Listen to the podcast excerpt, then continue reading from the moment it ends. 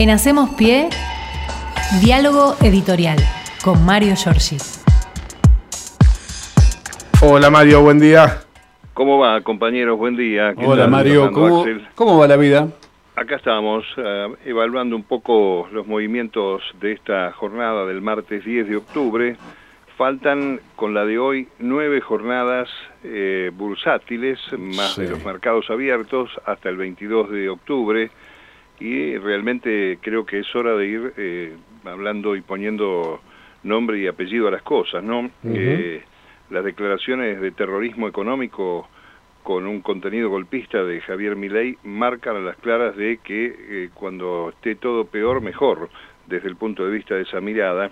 Y este, yo veo que el periodismo, sobre todo el periodismo dominante, lo está tratando como si fueran observadores de una situación que ocurre en Dinamarca, en Suecia, en cualquier lugar menos en la Argentina, porque estamos hablando de, primero, la entronización de eh, la circulación ilegal del dólar, cosa que ha pasado en la Argentina estos últimos 40 años eh, dolorosamente, y el que aspira a ser presidente de la Nación y persona más votada, eh, puede traer entre manos, ayer se conoció algún proyecto de arranque de los primeros días de un eventual gobierno de Miley y la verdad estamos en manos este, de un riesgo notable. Yo creo que eh, no está advertida la población de lo que puede pasar. Hemos estado hablando de la salud, de la venta de órganos, hemos estado hablando de eh, una gran cantidad de situaciones insólitas como la motosierra y demás, pero cuando vienen estas afirmaciones de meterse con los ahorros de los argentinos y mm, tener que salir a desmentir el Banco Central, además este, sobre la hipótesis de una realidad que no existe, no hay dólares para dolarizar en la República Argentina, de manera que estamos mucho más grave de lo que uno piensa cuando deja en manos de estos personajes eh, y el riesgo de cometer un error más grave aún que el que cometió la ciudadanía argentina en 2015 al votar a Macri. ¿no? Así que me parece que hay que advertir realmente con todas las letras que cualquier este, recomendación en materia económica de estas características configura lo que podemos llamar verdaderamente terrorismo económico en una Argentina que tiene muchas dificultades con el tema de la economía. Así que para destacar esto, eh, a propósito, el, próximo 16 de octubre, eh, mm, a las cuatro y media de la tarde, se prepara en el Paseo La Plaza un acto que incluye a referentes y organizaciones de los derechos humanos para una manifestación contra los modelos que representan Patricia Bullrich y Javier Milei en el escenario de los 40 años de la democracia. Eh, algo debemos haber hecho mal, compañeros, en los 40 años como para que los candidatos a presidente o presidenta tengan esta talla, ¿no? A esta altura una impronta, sí, claro, bien. Es muy, es muy este, insólita la situación para que este, se haya primero producido una situación interna compleja en el oficialismo hasta que salió la candidatura de Sergio Massa, pero también es cierto que este, los sectores del de, eh, capital, del poder real, también tienen alguna situación de incertidumbre. Hay empresarios que no saben realmente cómo van a hacer para acompañar un modelo de país en manos de Milei, más allá de que esté jugando francamente para el libertario Mauricio Macri y esa idea de hacer lo mismo pero más rápido, que parece que han idado bien en esta gente. Así que hay que advertir eso, hay que trabajar mucho para que los ciudadanos que están convencidos del voto puedan modificarlo pensando lo que pueda pasar eh, no mucho tiempo después de la elección este, de un hombre que habló de genocidio en la pandemia, que habló de baño de sangre, que no tiene límites y que puede ser realmente muy violento para todos nosotros. Bueno, eh, dicho esto, sigue la campaña. Massa hoy, a partir de esta jornada y hasta el sábado, va a hacer una recorrida por cinco provincias. Eh, va a estar en Mendoza y en San Juan, eh, en Entre Ríos y después en Río Negro y en Santa Cruz. El gobernador electo de Santa Cruz, que está realmente más cerca de Juntos que del kirchnerismo, ya ha dicho que va a continuar las obras de las represas Néstor Kirchner y Zepernik en Santa Cruz, donde ya están las turbinas en Argentina para generar energía, un cambio también diametral para la distribución energética no solamente para la provincia, sino para el sistema integral energético de la República Argentina, así que parece que eso se va a poner en marcha. Y por eso uno tiene que mirar estas cuestiones, salir un poco del el porteño centrismo y observar qué es lo que está pasando y qué ha pasado o qué pueda pasar en las provincias argentinas si se termina con la coparticipación, si este, bueno, se reduce otra vez a la gestión gerencial desde la Ciudad de Buenos Aires en, en, un espacio donde estamos muy cerca de volver a vivir con mayor crueldad lo que lo que pasó en la Argentina en los 90, ¿no? exactamente. Este, sobre la imagen de una cuestión popular que encarnaba Carlos Menem, el segundo modelo neoliberal después de la dictadura. Y la verdad que los veteranos, este, no sé si tenemos resto para aguantar un cuarto modelo neoliberal, no. Lo que hemos vivido estos tres este, procesos a lo largo de nuestra vida, ¿no? Así es. En fin. Bueno, eh, quiero meterme y recomendar por allí, este, tal vez Atilio Borón nos pueda dar una mano más grande, pero quiero recomendar un artículo de Gideon Levy, que es un periodista eh, israelí, que tiene un artículo muy interesante que se llama Imposible encarcelar a dos millones de personas sin esperar un precio cruel. es este realmente revelador lo que está sucediendo obviamente con eh, Medio Oriente en estas horas. Eh, ya está en marcha, ustedes lo anunciaron, el operativo para rescatar a los argentinos que han pedido regresar al país, pero lo cierto es que esa barrera que construyó Israel mandando a la franja de Gaza a 2.300.000 personas, eh, dice Levy este, al finalizar esa nota que eh, Benjamín Netanyahu tiene una gran responsabilidad por lo sucedido y debe pagar los costos, pero la cuestión no comenzó con él y tampoco va a terminar después de que termine su gobierno. Eh, debemos llorar amargamente por las víctimas israelíes, pero también tenemos que llorar por Gaza. Exacto. Gaza, la mayor parte de sus residentes son refugiados creados por Israel, la que nunca conoció un día de libertad. Eh, insisto, repudiar cualquier hecho de violencia y repudiar la muerte. No hay muertes este, eh, buenas ni malas, hay muertes y eso causa dolor, hay argentinos muertos, hay argentinos desaparecidos y lamentablemente eh, el foco este, está en manos de este, un gobierno prácticamente terrorista como es la derecha de este, Netanyahu y también este, recordar, compañeros, que eh, ayer se conoció que Egipto había advertido hace unos 10 días sobre lo que podía pasar con Hamas en la zona fronteriza. Es curioso que no había este, la seguridad que naturalmente tiene Israel allí, un país militarizado, pero recuerda mucho lo que pasó con el 11 de septiembre el aviso que le habían dado los este, organismos de inteligencia a Bush eh, y después se produjo el ataque a las Torres Gemelas.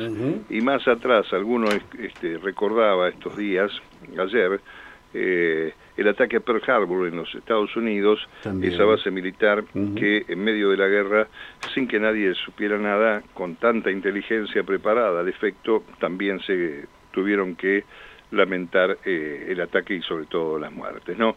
En fin, este, un tema que obviamente nos toca ahora de cerca, porque hay muchos argentinos de este, pertenencia a la comunidad judía que están radicados en Israel y que hoy están tratando de volver, mientras algunos están buscando a sus seres queridos secuestrados en un escenario, insisto, que va a ser muy, muy complicado de no mediar eh, bueno, esfuerzos por la paz. Este, Hay focos complicados, está Ucrania, no nos estamos olvidando un poco de eso, pero lo cierto es que eh, tenemos un escenario eh, muy, muy complicado. Bueno, campaña electoral les decía, eh, ahí este, ayer este, repasaban ustedes la presentación del libro de Scioli, allí aprovechó Massa para este, seguir avanzando sobre las propuestas y también hacer una crítica eh, a la oposición, a Milei particularmente y a Patricia Bullrich.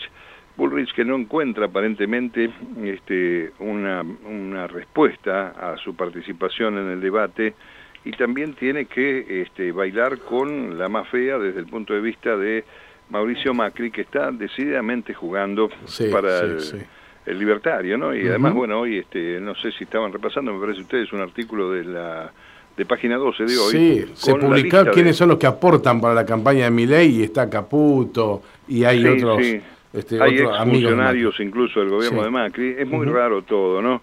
Eh, el día del debate, el Observatorio Pulsar de la UBA difundió algunos resultados de los focus group que realizaron allí con 100 este, votantes, eh, representantes de todos los partidos políticos.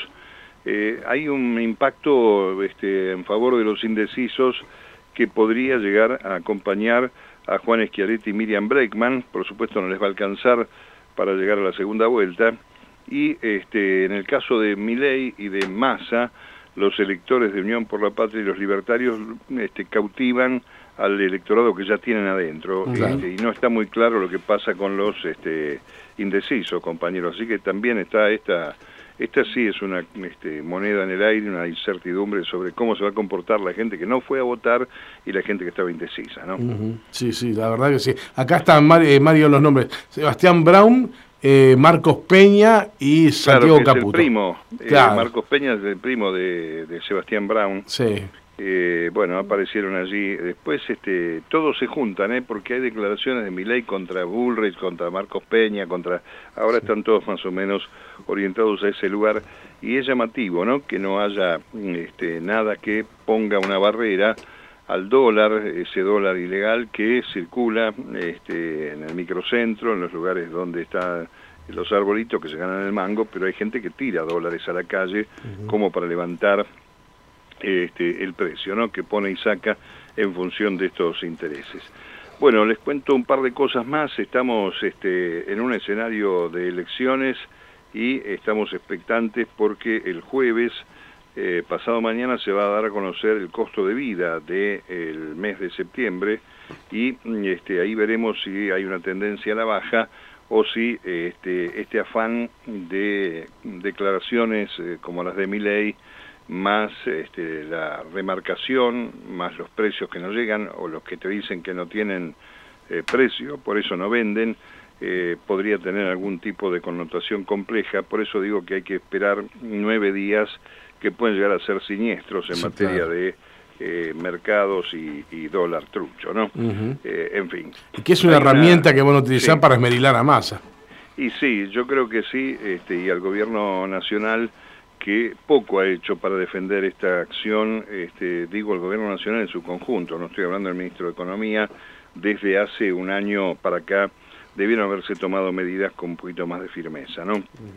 Eh, ahora, eh, están los curas de la opción por los pobres haciendo un gran trabajo eh, cara a cara, casa por casa, llevando el pensamiento que señala que desde la fe cristiana no puede ser eh, que el voto vaya para Bullrich o Milley. Paco Olveira, nuestro querido amigo, eh, está diciendo que eh, hay esperanza mm, para que Massa gane las elecciones, porque no creen que se tire por la borda tanto de lo que la Argentina tiene y que es cierto que la desinformación habla de este, cómo han minado la cabeza de los argentinos los medios de comunicación.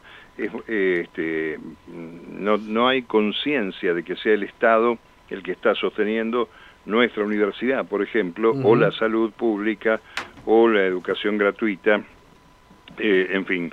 Yo creo que ese es, eh, es un gran logro de estos sectores dominantes, ¿no? Que la gente vaya buscando cosas como este, quién es Milman, o qué es un DNU, o qué son las LELIC, en el discurso del debate no queda clarificado. El debate en ese sentido es enemigo del conocimiento, ¿eh? hay que decirlo también. La gente habla como si todo el mundo supiera de qué estamos hablando y este, habla por siglas, habla por eh, términos técnicos y la verdad que la audiencia o las audiencias no tienen por qué saber de qué se está hablando, pero al mismo tiempo están sin entender lo que están escuchando, ¿no?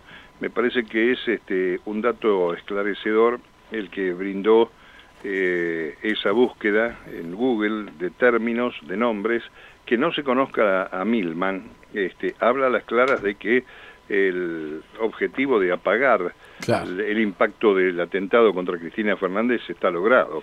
Hace más de un año que estamos viendo que el caso ha pasado a un, a un plano perdido en materia de medios y por supuesto también perdido para la justicia, lamentablemente, pero que la gente se pregunte esto, que nadie haya dicho nada, en esta materia, eh, habla las claras de las dificultades que tenemos en el periodismo argentino. A tal punto me, atrevería a decir, yo no lo vi, pero vi algunos recortes, que la única que pregunta eh, en forma franca y sin este, especulación es Mirta Legrand, compañeros.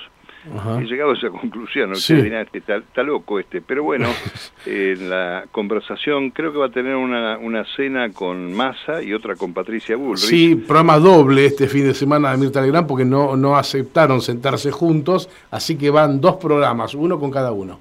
Bueno, la cuestión es que este, mm, yo digo que en ese mundo de eh, periodismo complaciente con la derecha, donde nadie repregunta nada y todo hasta la respuesta le dan servida estos muchachos, me parece que tenemos que revisar siempre el periodismo que estamos este, practicando y el que estamos enseñando también a través de las universidades, de qué manera se puede recuperar este, la curiosidad por lo verosímil, por la verdad, eh, y de qué forma terminar erradicando esa operación que consiste en ponerle la alfombra roja en la pregunta al entrevistado para que se sienta cómodamente este, cuidado.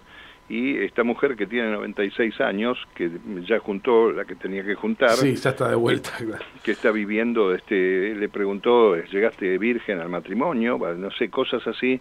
Si bien es cierto, son cosas personalísimas, a mí me parece que en lo político este, nadie está preguntando profundamente qué es lo que van a hacer. Ayer, si no es por los trascendidos y por la boca del propio Milei, este, no hubiéramos pensado en lo que pueda significar este, un plan Bonex o lo que sucedió con los bancos en el año 2001.